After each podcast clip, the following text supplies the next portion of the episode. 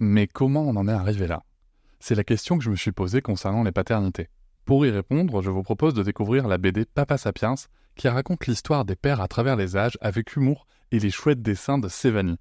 Elle va paraître le 6 juin prochain. Vous pouvez la précommander dès maintenant et avoir un cadeau idéal pour la fête des pères. Alors rendez-vous dans votre librairie préférée ou dans les liens en description de l'épisode ou sur mes réseaux sociaux.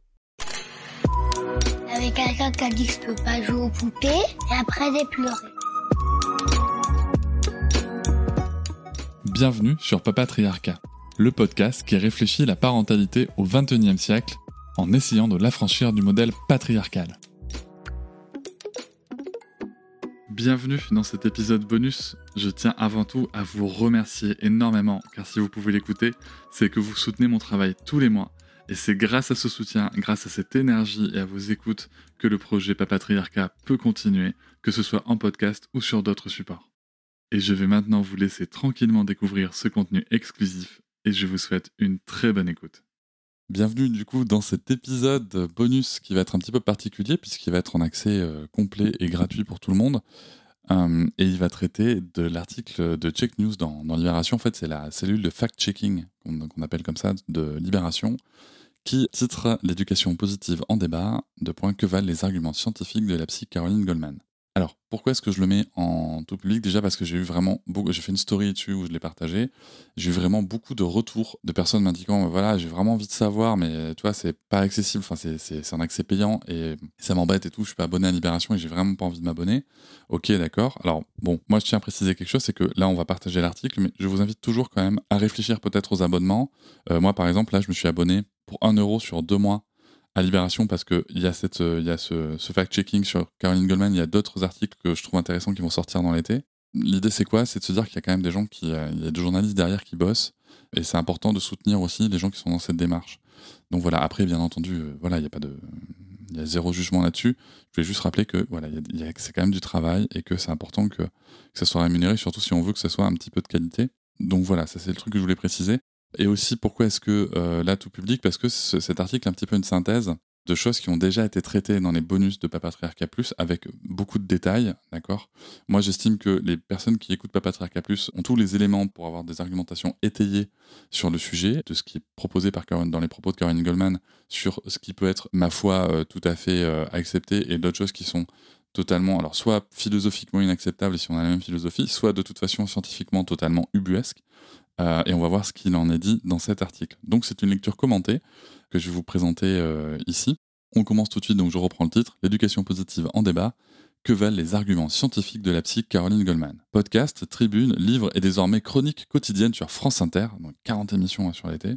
Caroline Goldman est devenue en quelques mois la figure d'opposition à l'éducation positive, au grand regret des chercheurs qui déplorent la confusion qu'elle entretient petit premier commentaire, hein, sachez-le, Caroline Goldman, 40 euh, émissions sur France Inter, ça me rappelle un truc parce que j'avais été euh, attrapé par le col euh, un petit peu sur un, réseau social en disant, parce que je critiquais un petit peu la, le manque d'opposition et, et, voire même l'énorme complaisance sur des propos totalement lunaires de Caroline Goldman chez France Inter. Et c'était il y a quelques mois. Et ma foi, en fait, euh, on comprend mieux quand même, euh, voilà, quand, on sait que le contrat de 40 émissions était déjà euh, dans les tuyaux, voire signé, parce que moi j'étais au courant de ça en mois de février. Donc voilà, faut pas s'étonner non plus qu'une radio mette un petit peu en avant la personne à qui elle va confier 40 chroniques sur l'été.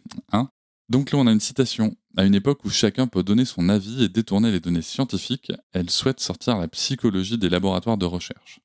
Depuis le 1er juillet, la psychologue pour enfants Caroline Goldman prend le micro de France Inter tous les matins pour une chronique estivale. L'objectif, ouvrez les guillemets, des conseils aux parents pour aider leurs enfants à s'épanouir et partager des idées pour répondre à leurs grandes questions à travers le prisme éclairant de la psychanalyse. Fermez les guillemets. Depuis quelques mois, la fille aînée du chanteur Jean-Jacques Goldman émerge comme une figure médiatique, ou plutôt une contre-figure, puisqu'elle s'érige en opposition à Isabelle Filiosa, une psychothérapeute qui a importé entre parenthèses, à sa sauce, les méthodes d'éducation positive nées aux États-Unis. Bon, là c'est pareil, on pourrait euh, discuter longtemps de, ce qu'est l'éducation positive, de, son origine, parce qu'on a ce, côté très états-unien qui, est certes vrai, hein, il y avait zéro débat là-dessus, mais en fait, encore une fois, on regarde que, enfin, on trouve ça juste parce que c'est là qu'on regarde. Je vous invite à échanger avec Marion Querc, qui d'ailleurs l'a écrit dans son livre, il faut savoir que ce sont des choses qui sont discutées depuis plusieurs euh, décennies, enfin même plus d'un siècle en tout cas, euh, et qui avait été l'éducation nouvelle dans les pays nordiques. Ok, il y a des choses qui ont été très théorisées, très normées, voilà, au niveau des États-Unis, mais en fait, ce sont des choses qui, qui existent depuis très très longtemps ces réflexions-là, et qui ont d'ailleurs été théorisées bien avant dans d'autres pays. Donc, je vous renvoie vers le livre de Marion Querc, Une enfance en or, elle en parle, pour avoir ces détails-là. Je reprends la lecture. Si l'on s'en tient à ces grandes déclarations dans les médias qui lui offrent une couverture généralement favorable, tu m'étonnes, hein, avec zéro contradiction la plupart du temps, à l'instar de sa carte blanche sur France Inter, cette docteure en psychologie de l'enfant propose une position qui semble mesurée et équilibrée. Alors je vais apporter un petit détail, euh, elle n'est pas docteure en psychologie de l'enfant, ça c'est une, une faute de langage, elle est docteure en psychopathologie clinique, c'est quelque chose qui est un courant psychanalytique. Donc voilà, c'est important de le savoir parce que euh, parce qu'en fait le doctorat psychologie d'enfant n'existe pas et du coup en fait c'est un tout petit peu fallacieux de la présenter comme euh, une docteure en psychologie de l'enfant ce qu'elle n'est pas. Je reprends la lecture. En préambule de son propos, elle insiste généralement sur le fait qu'un certain nombre de pratiques éducatives dépassées mais encore très courantes sont à proscrire d'urgence. Ouvrez les guillemets. Ne pas taper, ne pas menacer de violence, ne pas crier. Entre parenthèses, cela exciterait encore plus son agressivité et serait donc contre-productif. Vous ne pouvez pas perdre votre contrôle devant lui tout en exigeant de lui qu'il le fasse. Fermez la, parenthèse. Toujours dans la citation. Ne pas blesser son narcissisme en disant tu es insupportable, tu nous épuises. Fin de la citation. Selon elle, il ne faut pas non plus laisser pleurer un nourrisson dans son lit sans venir le réconforter, forcer un enfant à finir son assiette ou encore le punir pour une mauvaise note. Alors là, c'est super intéressant parce que J'adore ce. Alors, là, vous voyez en effet les points communs avec euh, Caroline Goldman. Ma foi, on est tous d'accord qu'il ne faut pas taper, pas menacer, euh, de violence. Et ça serait intéressant de voir comment est-ce qu'on définit la violence, du coup. Ne pas crier, etc. Euh, et ne pas blesser son narcissisme. bon, ok. En effet, elle dit qu'il ne faut pas laisser pleurer un nourrisson. Hein, elle le dit dans son livre. Jusqu'à 10-12 mois, un enfant, dès qu'il pleure, il faut être là, machin. Et par contre, à un moment, donc, je ne sais pas si c'est un cadeau d'anniversaire de ces 12 premiers mois, mais enfin pour son premier anniversaire et euh, pouf à, à, 12 mois c'est terminé. C'est fini. Voilà c'est fini. Maintenant quand t'es chiant tu vas dans ta chambre. C'est tout. Le discours change du tout au tout quoi. Et euh, forcer un enfant à finir son assiette alors c'est intéressant parce que elle dit en effet là qu'il ne faut pas forcer un enfant à finir son assiette mais à partir de 12 mois s'il ne mange pas le bon repas préparé par maman parce qu'en effet c'est que papa qui c'est papa papa il prépare pas les repas dans ses livres hein, c'est que maman. Euh, forcer un enfant à finir son assiette par contre là s'il ne mange pas le repas que maman a préparé il file dans sa chambre. Donc elle va dire, je le force pas. Non, mais en fait, s'il ne le fait pas, il a une sanction. Donc euh, bon, je pense qu'on n'a vraiment pas la même définition de ce qu'est la contrainte. Là, on a une phrase en gros qui est le père doit incarner la loi et intimider l'enfant. Donc je lis le, paragraphe suivant. Dans le même temps, elle estime qu'il ne faut pas penser qu'enfants et adultes en seraient au même stade de maturité et qu'à ce titre, toute autorité équivaudrait à un abus d'autorité. Elle s'en prend ici à l'éducation positive qui s'est engouffrée dans le reflux de la psychanalyse de plus en plus marginalisée par les progrès des recherches, notamment en neurosciences, comme l'écrivait déjà Libération en 2015. Or, c'est bien la psychanalyse que Caroline Goldman, elle, contre habilité. Oui, elle dit même qu'elle est en croisade. Hein. C'est, toujours un point de langage qui m'a marqué dans ses propos. Elle est en croisade. Il y, a, ce côté, vous savez, sacré, le côté presque. Enfin voilà, c'est l'engagement religieux, quoi mais en même temps, ça colle aussi. Ça colle aussi, puisque euh, la psychanalyse, qui est une croyance que je respecte, j'ai pas de débat là-dessus, mais par rapport à la psychologie euh, scientifique, bah, la psychanalyse est une croyance. Et du coup, on a vraiment ce côté croyance. Voilà, l'utilisation du mot croisade, je trouve ça très intéressant. Je reprends. Ce qui l'a conduit à émettre des propos très définitifs, parfois obscurs, souvent surprenants. Comme lorsqu'elle affirme que la non-conformité de genre revendiquée et grandissante des jeunes d'aujourd'hui s'inscrit fréquemment dans une quête de puissance infantile qui fait suite à une illusion d'être tout, c'est-à-dire à la fois d'être masculin et féminin. Oui, elle a écrit ça, ouais. elle a écrit et dit ça. Voilà, c'est marrant parce qu'on la connaît surtout par rapport au Time Out et tout, mais je pense qu'il y a beaucoup de gens qui n'ont pas lu et écouté euh, ce qu'elle a pu faire. Moi, j'ai lu ces deux livres sur, euh, y compris celui adressé aux professionnels, euh, sur justement bah, la quête de limite de l'enfant. J'ai lu, tout ce qu'elle a publié en termes d'articles et j'ai écouté l'ensemble de ses podcasts et donc je vous confirme qu'elle a bien dit écrit ça. Et en effet, il y a un rejet, enfin, il y a une incompréhension totale. Là, on retrouve bien le, Freud, hein, il y a une incompréhension totale et un rejet de, ce qu'est le sujet du genre. En fait, on ne remet pas en question la norme sociale. Jamais. Jamais. Attention, je précise encore une fois, tous les psychanalystes ne sont pas dans ce champ-là. J'ai récemment échangé avec euh, des gens qui veulent faire évoluer la psychanalyse vers quelque chose qui justement va questionner, va observer la norme sociale qui évolue et travailler avec des outils euh, d'écoute de la psychanalyse et de et d'accompagnement thérapeutique, euh, mais qui sont dans, dans, une évolution très concrète par rapport à la société. Donc ça, moi, je j'ai envie de dire oui, mais c'est pas du tout ce que nous propose Caroline Goldman. Caroline Goldman, on est sur un papa, une maman, masculin, féminin, et si tu y es pas, c'est que tu es malade. Donc euh, voilà, je reprends la lecture. Ou que la psychanalyse a objectivé depuis longtemps l'existence d'une violence primaire du petit enfant. Alors rappelons-nous les sources qu'elle a citées euh, dans le débat qu'elle a eu avec Héloïse Junier dans les pages de Figaro. Hein. Ces sources pour euh, déterminer que la psychanalyse est, euh, pardon, fiable sur le sujet, c'est la Bible et regarder le journal télévisé. Voilà, c'est-à-dire qu'il n'y a aucune analyse d'évolution société, d'anthropologie, de sociologie, il n'y a rien. C'est juste, regardez, il y a de la violence, c'est parce que le petit enfant est violent. Voilà, point alors bien sûr, là je fais un raccourci, hein. il n'y a pas de débat là-dessus. Je vous invite à l'écouter et à analyser le truc, mais euh, c'est ce qu'on en est là quoi. Je reprends la lecture. Concernant le père, il doit incarner la loi et intimider l'enfant, assure Caroline Goldman. Et oui, voilà, c'est-à-dire que le rôle du père, c'est ça, c'est euh, d'incarner la loi et d'intimider l'enfant. Je vous, je vous renvoie du coup là-dessus à écouter le podcast d'un podcast à soi qui s'appelle euh, justement La loi des pères, qui est vraiment intéressant et qui vous montre à quel point euh, cette psychanalyse qui, a infusé, qui a décanté dans la société, va même très loin, très très loin, jusqu'à justifier des violences intrafamiliales et même jusqu'à replacer des enfants avec des pères violents, voire incestueux. Voilà, et c'est ça, c'est ça que, que, Caroline Goldman ne remet pas en question dans ses, dans ses propos et sur laquelle il n'y a aucun recul en fait sur la société et sur les continuums de violence et sur ce qui est la source des violences dans la société. Au contraire, tu vois, elle soutient vraiment ces propos-là. Je reprends la lecture. La mère, elle doit contribuer à donner au père cette fonction symbolique. Exemple, je dirai à ton père ce que tu viens de me dire. Ainsi, la présence du père est très importante le soir au dîner, pour tenir compagnie à la mère en lui offrant une conversation stimulante et agréable, l'aider sur le plan de l'intendance et cadrer les enfants. Donc, très intéressant. Le rôle du père, c'est de tenir compagnie à la mère. Alors, il faut qu'il soit là pour le dîner. Alors, moi, là-dessus, je suis plutôt d'accord avec elle. Je vous le dis tout de suite, je suis plutôt d'accord avec elle. Je suis plutôt pour euh, des dîners qui se passent en famille, euh, sans écran, avec la possibilité d'échanger. Ça ne veut pas dire qu'on doit forcer les gens à échanger, mais avec le fait que voilà, c'est un temps privilégié euh, pour discuter. Enfin, si c'est ce qu'elle propose, c'est ce qu'elle propose euh, le cas échéant. Je suis d'accord avec avec ça. C'est une position personnelle. Hein. C'est pas parce que vous faites autrement que c'est grave ou pas grave. Mais voilà. Après, par contre. pour tenir compagnie à la mère en lui offrant une conversation stimulante et agréable, ok, mais en fait ça c'est n'importe qui peut le faire. Et je suis très surpris quand même de penser que on ne puisse pas avoir de conversations stimulantes et agréables avec ses enfants. Voilà, moi j'ai des discussions incroyables avec ma fille de 5 ans. Bien entendu, on est d'accord que à 2-3 ans, il y avait quelque chose qui tenait plus de, la, de la découverte et qui n'était pas très stimulant pour moi, ça je l'entends. Mais à partir de 3 ans et demi, 4 euh, ans, moi pour ma fille, euh, vraiment j'ai des discussions qui sont passionnantes avec elle. Mais vraiment passionnantes. J'adore écouter ses points de vue et l'avoir argumenté. Et en plus, ça m'apporte vraiment des angles auxquels je ne penserais pas l'aider sur le plan de l'intendance, hein, elle, nous déclare, Caroline Goldman, bien sûr, parce que le père aide. Le père ne prend pas sa part hein, chez Caroline Goldman. Le père aide la, la, maman. Donc vous sentez bien aussi ce petit Roland de, de bons trucs d'antan, là, hein, de, de, bons vieux temps, de hmm, voilà, le, père aide, et puis, euh, et puis voilà. Et bien sûr, il doit cadrer les enfants. Voilà, il doit cadrer les enfants.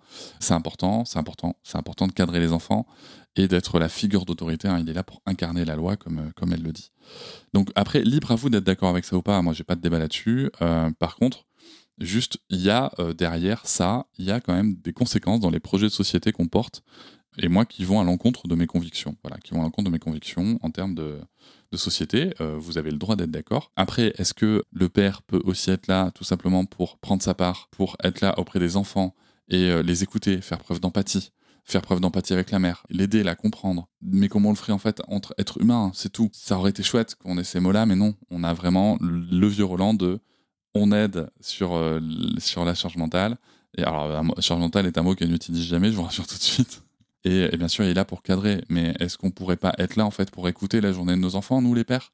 Est-ce qu'on pourrait pas être là pour leur faire des câlins, euh, s'ils en ont envie, bien sûr? Est-ce qu'on pourrait pas être là pour les accompagner dans leurs difficultés, pour célébrer leur joie, euh, leur réussite avec eux? Non, nous, on est là pour cadrer les enfants. Voilà. C'est le rôle qui est dévolu au père, selon Caroline Goldman. Et moi, ça me. Je, enfin, je pense que ça s'entend là à ma voix, ça me, ça m'agace profondément. Je reprends. Caroline Goldman anticipe toutefois le procès que l'on pourrait faire à ses propos particulièrement genrés et hétéronormés. Tu m'étonnes. Citation. Un jour probablement, les mères et les pères auront exactement les mêmes fonctions auprès des enfants, estime-t-elle, mais en attendant, les psychanalystes sont forcés de composer avec des réalités biologiques et culturelles de terrain. Cette phrase est d'un... Alors désolé, je réagis à chaud bien entendu, hein, mais cette phrase est d'un déni, mais, mais, mais elle est d'une hypocrisie sans nom. Parce que le sujet c'est quoi? Le sujet, c'est pas qu'on est forcé de composer avec les réalités biologiques de culturelles de terrain. Le sujet, c'est qu'on renforce les stéréotypes de genre. C'est ça qu'on fait. C'est ça qu'on fait quand on dit que le père est censé incarner la loi et qu'il doit juste aider la daronne. C'est ça qu'on fait en fait. Je ne comprends pas par ailleurs comment l'ensemble des courants féministes ne se dressent pas face à ça. Alors bon, peut-être pas l'ensemble parce qu'il y, a toujours des, courants féministes comme Némésis, je pense, qui sont euh, très très euh, traditionnalistes, on va dire. Ça, je trouve que c'est vraiment d'une hypocrisie sans nom. Vous savez, c'est comme euh, les gens qui vont vous dire il y a des choses qui sont aujourd'hui ancrées dans la société. Moi, par exemple, je sais très bien que mon livre Tu vas être papa a été principalement acheté par les mères pour les pères. C'est quelque chose avec lequel j'ai pas de débat. Il n'empêche que quand j'échange avec des pères, quand j'échange avec des mères, j'incite à ce qu'il ait une évolution, à un changement. C'est pas en disant, en fait, composer avec les réalités biologiques et culturelles de terrain, c'est juste dire bah, la société, ne jamais remettre en question la société en fait. C'est ça le sujet alors que ces sociétés, on veut qu'on évolue. Mais là, on touche quelque chose du doigt qui est très important, c'est que tout dans les écrits de Caroline Goldman vise à ce que la société n'évolue pas. On doit s'adapter à la société, on n'a surtout pas à la faire changer. Et ça, ça sert qui? Je vous le dis tout de suite, ça sert le patriarcat et la puissance paternelle et masculine. C'est tout. Je reprends la lecture. Dans son podcast qu'elle anime depuis mars 2022, Caroline Goldman explique vouloir combler le fossé qui existe entre les contre-vérités médiatiques et les avancées récentes de la science en termes de développement de l'enfant et de parentalité. Nous avons donc interrogé des chercheurs spécialisés dans les questions liées à la psychologie et au développement de l'enfant ou des neurosciences, à la fois sur la philosophie défendue par Caroline Goldman, mais aussi sur certaines de ses affirmations marquantes. Là encore, il y a une phrase en gras qui dit Nous sommes plusieurs chercheurs à avoir prévenu France Inter. Première surprise, à l'évocation du nom de la psy anti-éducation positive, plusieurs chercheurs se braquent.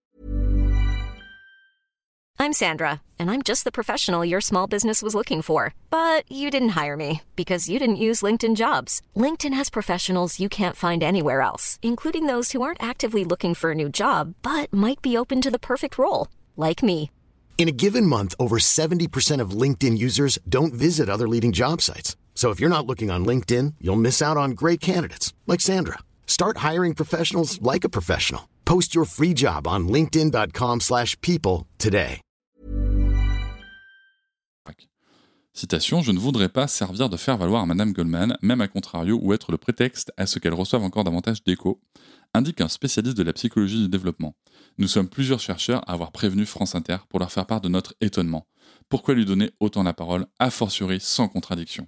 En cause notamment la confusion qu'apporterait la nouvelle chroniqueuse matinale. Elle défend le time-out qu'on retrouve dans l'éducation positive, relève un chercheur, mais elle sous-entend que le reste serait à jeter. Le time-out, littéralement temps mort, merci pour cette bonne traduction, est en effet central dans l'approche de Caroline Goldman. Bah, tu m'étonnes. Son livre s'intitule File dans ta chambre. La méthode qu'elle préconise consiste à exclure l'enfant dans sa chambre où le parent le laissera pleurer derrière la porte pour se faire obéir. C'est bien résumé. Au fil des pages, la psychologue pour enfants détaille. Face à des transgressions, par exemple, le fait qu'un enfant parle trop, trop fort, crie ou coupe la parole. Alors, la liste est longue, hein. La liste est très longue et ça commence dès 12 mois. Ça, c'était ma petite remarque personnelle il convient de l'exclure immédiatement dans sa chambre ou toute autre pièce sécurisée et éloignée de l'espace commun, sans écran, économiser les mots et fermer la porte. S'il n'obéit pas lors de la mise en place de la punition, votre seul argument pour le faire plier à votre ordre sera un allongement du temps d'exclusion et rien d'autre. Exemple de phrase, tu viens d'ajouter 20 minutes de plus dans ta chambre. Un système qui, selon elle, permet de ne pas tomber dans l'escalade de la violence répressive tout en restant respectueux de l'intégrité psychique et physique de votre enfant. Voilà, donc ça c'est ce que dit Caroline Goldman. Une méthode Goldman qui compte de nombreux détracteurs euh, qui n'y voient euh, qu'une technique de dressage, ce à quoi la psy répond qu'il y a un consensus international scientifique sur cette pratique du time-out. C'est en fait plus compliqué que ça. Pour faire court, il y a bien une forme de consensus international autour du time-out, mais ce dernier est assez éloigné de la méthode que préconise Goldman. Ben oui, on est même très très éloigné. Le vrai time-out, alors là c'est entre guillemets bien entendu parce que l'utilisation du vrai time-out, en effet c'est un petit peu compliqué à utiliser comme expression, donc c'est bien entre guillemets. Donc le vrai time-out consiste à réduire le comportement inacceptable de l'enfant en imposant un temps mort temporaire des stimuli positifs auxquels il pourrait être exposé. Pour y parvenir, on peut utiliser des techniques comme le fait d'arrêter de lui prêter attention, de le placer sur une chaise particulière ou dans un coin de la pièce ou encore dans une pièce différente. Voilà, en fait, il n'y a pas de, time-out. Bon, on a déjà beaucoup parlé. Je vous renvoie à euh, mes épisodes sur le sujet euh, notamment le dernier épisode réponse où j'en parle, euh, notamment sur, ce que moi j'en pense et ce que je peux faire ou pas à la maison. Il me semble que c'est la réponse 34, sinon allez sur mon site, vous pourrez facilement le retrouver pour pas perdre trop de temps avec ces détails-là.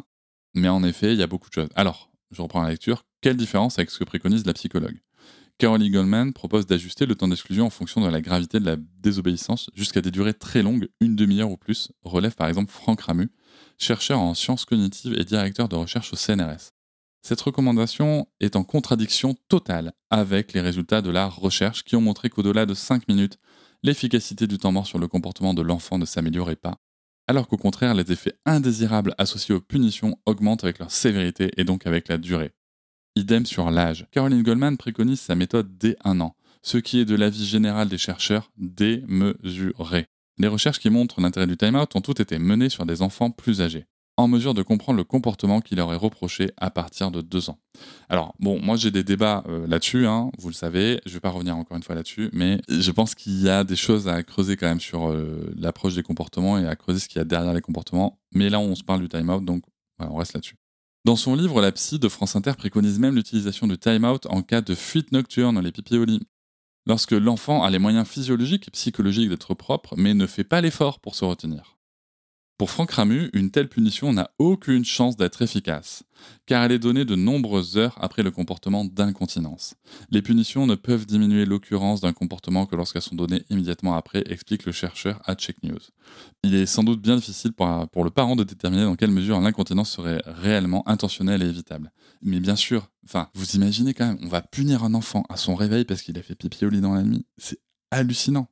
C'est hallucinant. Ça, c'est vraiment un truc dans son livre. On saute. Enfin, on saute au plafond. Je veux dire, c'est pas possible. C'est pas possible de croire qu'un enfant qui fait pipi au lit, qui potentiellement en plus va en avoir honte, peut-être, on sait pas, donc voilà, on sait pas comment c'est perçu, mais en plus va être puni. Mais c'est hallucinant.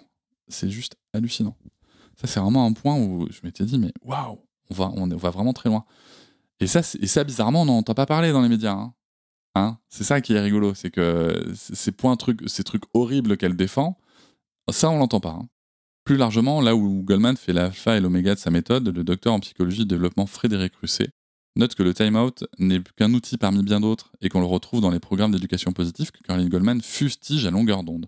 Le programme Incredible Years, par exemple, que ce psychologue clinicien utilise pour accompagner les parents au CHU de Montpellier, vise à prévenir, à réduire et traiter l'agressivité et les problèmes émotionnels on y trouve une pyramide éducative dont la base est constituée par des comportements dont les parents doivent se servir à profusion. Les jeux menés par l'enfant ou les encouragements et félicitations par exemple, afin de construire avec l'enfant une relation positive, seule base possible pour un apprentissage, insiste Frédéric Crusset. A l'inverse, tout en haut de la pyramide, on retrouve les méthodes utilisées pour prévenir et réduire les comportements inappropriés et qui doivent être utilisées avec parcimonie, Parmi ces derniers, on retrouve des méthodes comme le timeout à utiliser donc en dernier recours. Alors, je voudrais apporter deux petites précisions là-dessus. C'est qu'avant le timeout ou quoi, on va aussi faire l'encouragement de ce que euh, Alan Kasdin, que vous pouvez retrouver dans mon épisode 101 en anglais, en français et en transcription sur mon site papatriarca.fr, donc le renforcement des comportements positifs opposés, c'est-à-dire que avant de se dire je veux pas que mon enfant fasse ça, l'idée c'est de se demander mais en fait qu'est-ce qu'il sait faire à la place? Qu'est-ce qui lui est accessible comme comportement? Parce que punir un enfant pour un comportement alors qu'il ne sait pas comment réagir à la place d'autres, déjà, bon, je reviens pas encore une fois sur l'aspect de la punition, mais juste, ça n'a aucun sens en fait. Et y compris pour la recherche. Je vais même préciser aussi quelque chose d'important qui a été souligné par d'autres personnes comme Thomas Villemontex, comme euh, Géraldine Maigret, comme euh, Edouard Gentaz, qui sont bien entendu des spécialistes du développement de l'enfant. Dans les programmes, en fait, quand ces chercheurs-là euh, font de la, de la guidance parentale avec, avec les parents, avec les enfants, il ne donne pas accès aux étages, on va dire, supérieurs de la pyramide tant que la base n'est pas maîtrisée par les parents. C'est-à-dire qu'en fait, on ne parle pas du time-out tant que tout ce qui est positif n'est pas maîtrisé et la plupart du temps, il n'y a pratiquement pas besoin d'en parler. Ça, c'est leur constat à eux. Là, on a une citation. Il y a un consensus scientifique international pour dire que le time-out est un ingrédient acceptable et qui peut être utile pour réguler le comportement d'un enfant. Mais ce n'est pas le plus important et il est inopérant seul, résume Franck Ramu il n'est efficace que dans le cadre d'un programme de renforcement positif qui n'est pas ce que promeut Caroline Goldman. Contacter la psychologue anti-éducation positive n'a pas souhaité répondre à nos questions dans l'immédiat.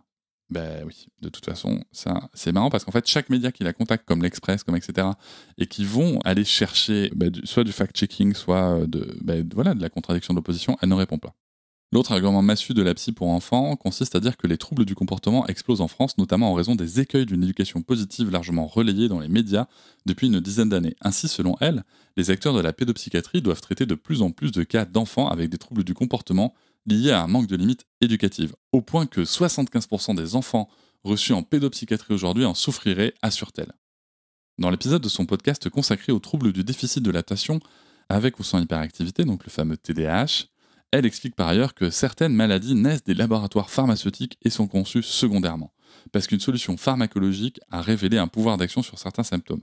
Sous-entendu à peine caché, les diagnostics de troubles de l'attention serviraient à engraisser les labos. Alors, euh, c'est à peine caché, elle avait mis dans un article, elle avait clairement dit dans un article de Charlie Hebdo que le TDAH avait été créé par les labos, mais bizarrement cet article chez Charlie Hebdo a été enlevé. Je vous invite aussi à aller consulter l'article d'arrêt sur image sur la médiatisation de Karen Goldman qui montre vraiment des rouages hyper intéressants.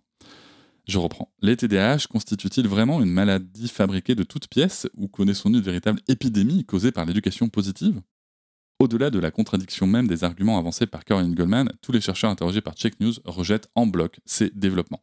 Sur les troubles du comportement, un discours qui est dangereux, tranche Grégoire Borst, professeur de psychologie du développement et de neurosciences cognitives de l'éducation. On est dans un pays où le TDAH est très mal pris en charge et elle laisse entendre que c'est à cause de l'éducation positive. Alors que pour l'ensemble de la communauté scientifique, cela s'appelle des troubles neurodéveloppementaux et ça n'a rien à voir avec un modèle de parentalité. Vous noterez aussi que du coup, Caroline Goldman vous dit que si votre enfant a des problèmes développementaux, c'est de votre faute.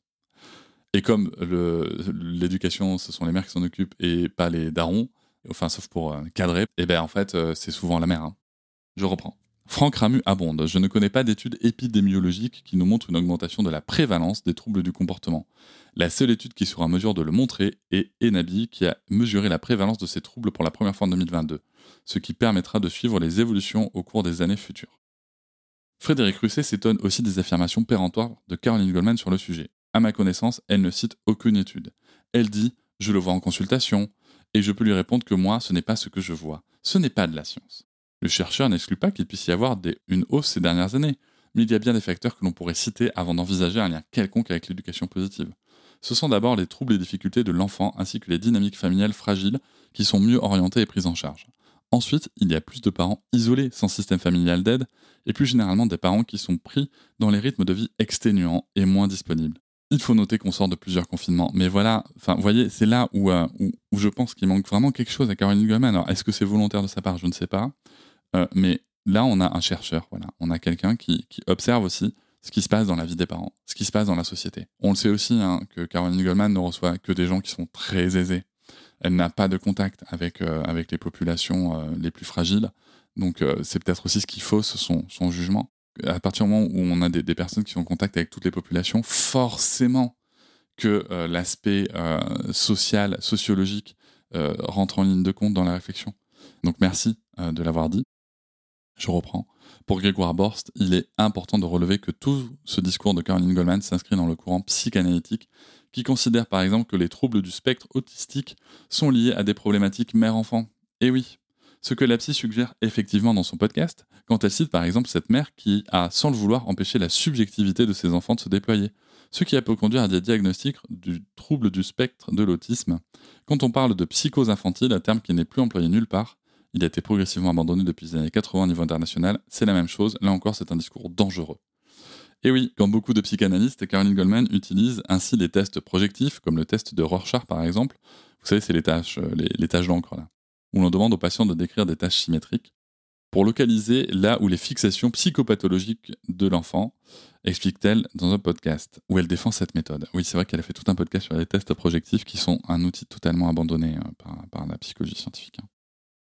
Les chercheurs interrogés par Check News s'accordent tous pour dire que ces tests n'ont aucune validité scientifique établie et qu'il n'y a guère que les professionnels imprégnés de psychanalyse qui y croient encore. Et je pense que utiliser le verbe croire est important dans cette phrase. Une spécificité française selon les chercheurs étrangers. Les Français sont parfois surpris de l'apprendre, mais ils vivent dans un des derniers bastions du freudisme. S'amuser par exemple dans Les Jours, le psychologue belge Jacques Van Rieler, que vous pouvez aussi retrouver dans toute une série sur la psychanalyse dans le podcast Choc. On s'en rend pas compte parce qu'on est dans un truc très franco-français, mais la psychanalyse, euh, elle a quelques bastions, donc la France, un petit peu la Belgique, l'Argentine, partout ailleurs, c'est pas que c'est pas euh, travaillé. Freud euh, est travaillé même dans d'autres universités, mais en fait, on va le travailler pour avoir une vision critique du sujet, pas pour suivre aveuglément ce qu'il a dit. La plupart des chercheurs interrogés critiquent enfin l'approche recette de cuisine de Goldman. Il faut dire que la psychologue propose carrément d'apaiser de façon pérenne des liens parents-enfants grâce à sa feuille de route. Ce genre de livre de méthode rajoute des injonctions sociales, regrette Anne Bobinbeg, maîtresse de conférences en psychologie de développement à l'université Paris-Nanterre. On doit se positionner, on doit choisir son camp. Isabelle Filiosa ou Caroline Goldman. Ça n'aide personne parce que ça ne marche pas. Ça met en échec des parents, donc ça met en difficulté des enfants. Exactement, exactement. Bon, alors, je vais, dire un truc à la fin. La chercheuse sauve tout de même une idée qu'elle trouve intéressante chez Goldman. Contrairement à Isabelle Filiosa, elle a quand même cette proposition qui est d'être attentif aux parents, de dire qu'on n'est pas parfait, que notre temps n'est pas illimité, relève-t-elle? On en revient au contexte, on ne choisit pas toujours ses horaires de travail par exemple, et ça, ça va jouer sur les choix qu'on fait, le temps qu'on peut passer avec ses enfants à expliquer telle ou telle chose. D'ailleurs, c'est pour ça que le time out peut être utile, pour que tout le monde puisse souffler, l'enfant aussi, mais aussi les parents. C'est la fin de l'article. Je voudrais préciser quelques petits points sur, cette fin d'article. Alors, il y, a y a quelque chose avec lequel euh, qui m'embête beaucoup là quand on cite Isabelle Fioza qui ne parlerait pas des parents. Son livre Parents pas parfaits est largement antérieur, hein, c'est 2010 euh, il me semble, donc il est largement antérieur à ces débats, à ces débats-là.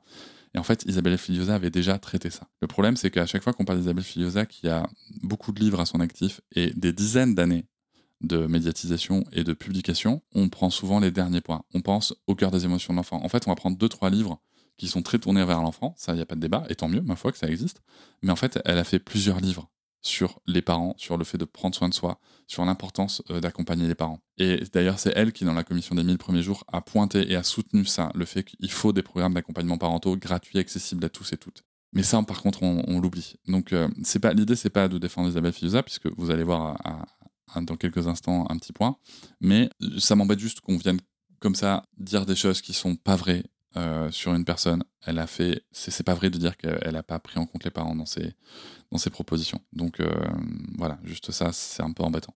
Mais c'est pas le check news qu'il a fait, c'est on relate euh, un propos d'une personne et le fait aussi que le time-out peut être utile. Oui, bien sûr que le time-out peut être utile, donc je vous renvoie encore une fois à mes épisodes sur le sujet.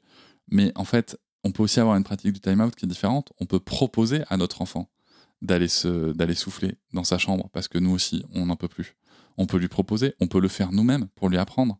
On n'est pas obligé de lui imposer, on n'est pas obligé d'être dans la punition. On peut lui montrer que s'isoler de manière euh, volontaire et, ma foi assez courte, ça peut être utile pour soi. En fait, on peut lui transmettre un comportement d'autogestion de ses émotions, d'accompagnement de, de ses émotions et d'autorégulation. Voilà. Et de comprendre aussi que oui, tu as, peut-être besoin d'un câlin, mais en fait, là, moi, je suis pas en état de te le donner. Par contre, si tu, si tu veux, tous les deux, on s'isole euh, trois minutes et dans trois minutes, on se fait un câlin on peut le faire comme ça en fait. On n'est pas obligé d'être dans, la domination de l'enfant euh, par peur euh, qu'il vienne là nous lui-même nous dominer en devenant une espèce de tyran. et surtout en fait, on va permettre à notre enfant d'avoir cette transmission de comportement de régulation émotionnelle et comportementale. Et, ça en fait, Caroline Goldman ne le propose pas. Caroline Goldman, tout ce qu'elle propose, c'est de dresser des enfants à obéir à une société qui est violente, particulièrement avec les enfants, particulièrement avec les femmes, et aussi avec les hommes à bien des égards. Donc, moi, c'est ça qui m'interpelle toujours. Donc là, qu'est-ce que nous dit Check News? Bah, C'est qu'il y a beaucoup de choses qui vont pas dans ce qu'elle dit, que euh, ce qu'elle sert, c'est pas du tout l'intérêt de développement euh, comportemental émotionnel de l'enfant, mais elle sert juste en fait un modèle de société. C'est tout. Et c'est pour ça que, sous ces réactions, je vous invite à aller lire les commentaires. Et je ne prêterai en aucun cas à Caroline Goldman une intention politique.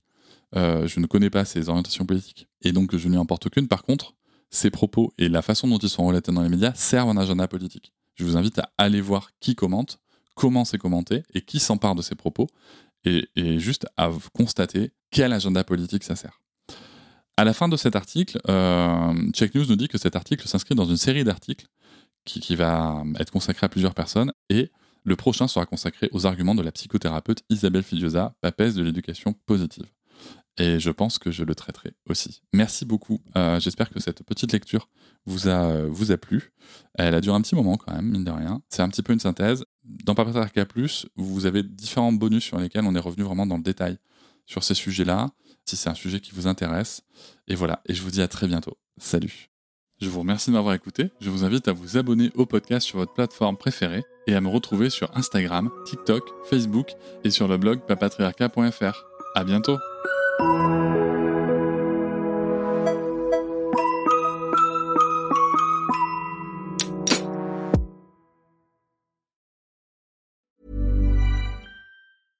Imagine the softest sheets you've ever felt. Now imagine them getting even softer over time. That's what you'll feel with Bowl and Branch's organic cotton sheets. In a recent customer survey, 96% replied that Bowl and Branch sheets get softer with every wash. Start getting your best night's sleep in these sheets that get softer and softer for years to come. Try their sheets with a 30-night guarantee. Plus, get 15% off your first order at bowlandbranch.com. Code BUTTERY. Exclusions apply. See site for details.